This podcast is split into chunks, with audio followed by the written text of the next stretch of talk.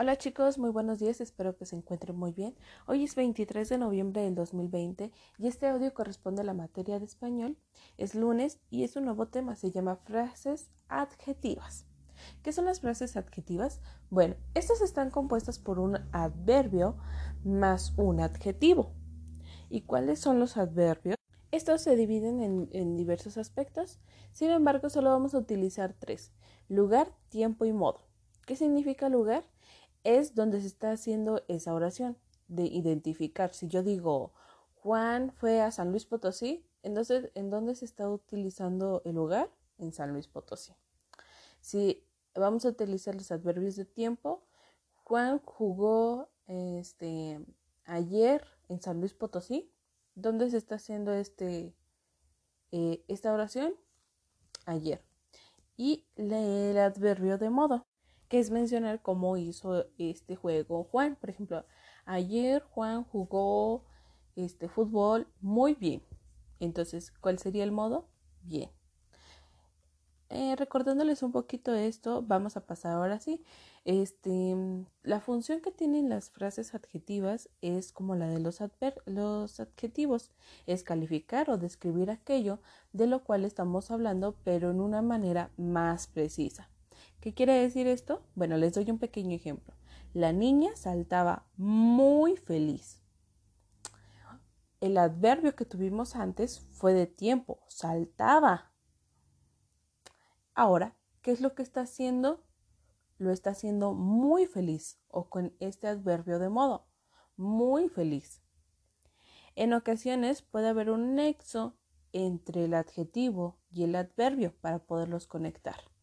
Entonces, eh, su primera actividad que van a realizar el día de hoy es que van a tener que escribir el adjetivo para completar las frases adjetivas.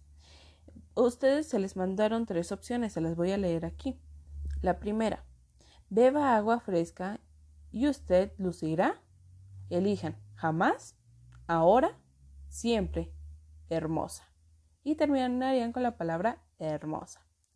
¿Cuál quedaría mejor? Exacto, siempre. Beba agua fresca y usted lucirá siempre hermosa. ¿Sale? Y así nos vamos a ir con cada una, se las leo.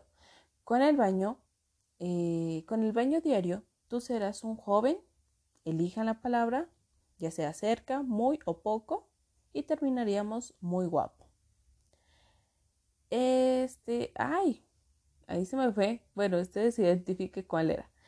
Eh, la tercera, desde que uso eh, las botas de botín, me veo más así, algo, y terminamos con la palabra alta. Tercera, digo cuarta, mamá se ve, espacio, completen ustedes, alegre porque su casa huele como un jardín. La segunda actividad que vamos a realizar es hoy. Tendrán que subrayar aquellas frases adjetivas de las siguientes frases publicitarias. ¿Cuál es la frase adjetiva de si se siente algo cansado, tome vitamina vitamin? Exacto. La parte de la frase adjetiva será algo cansado.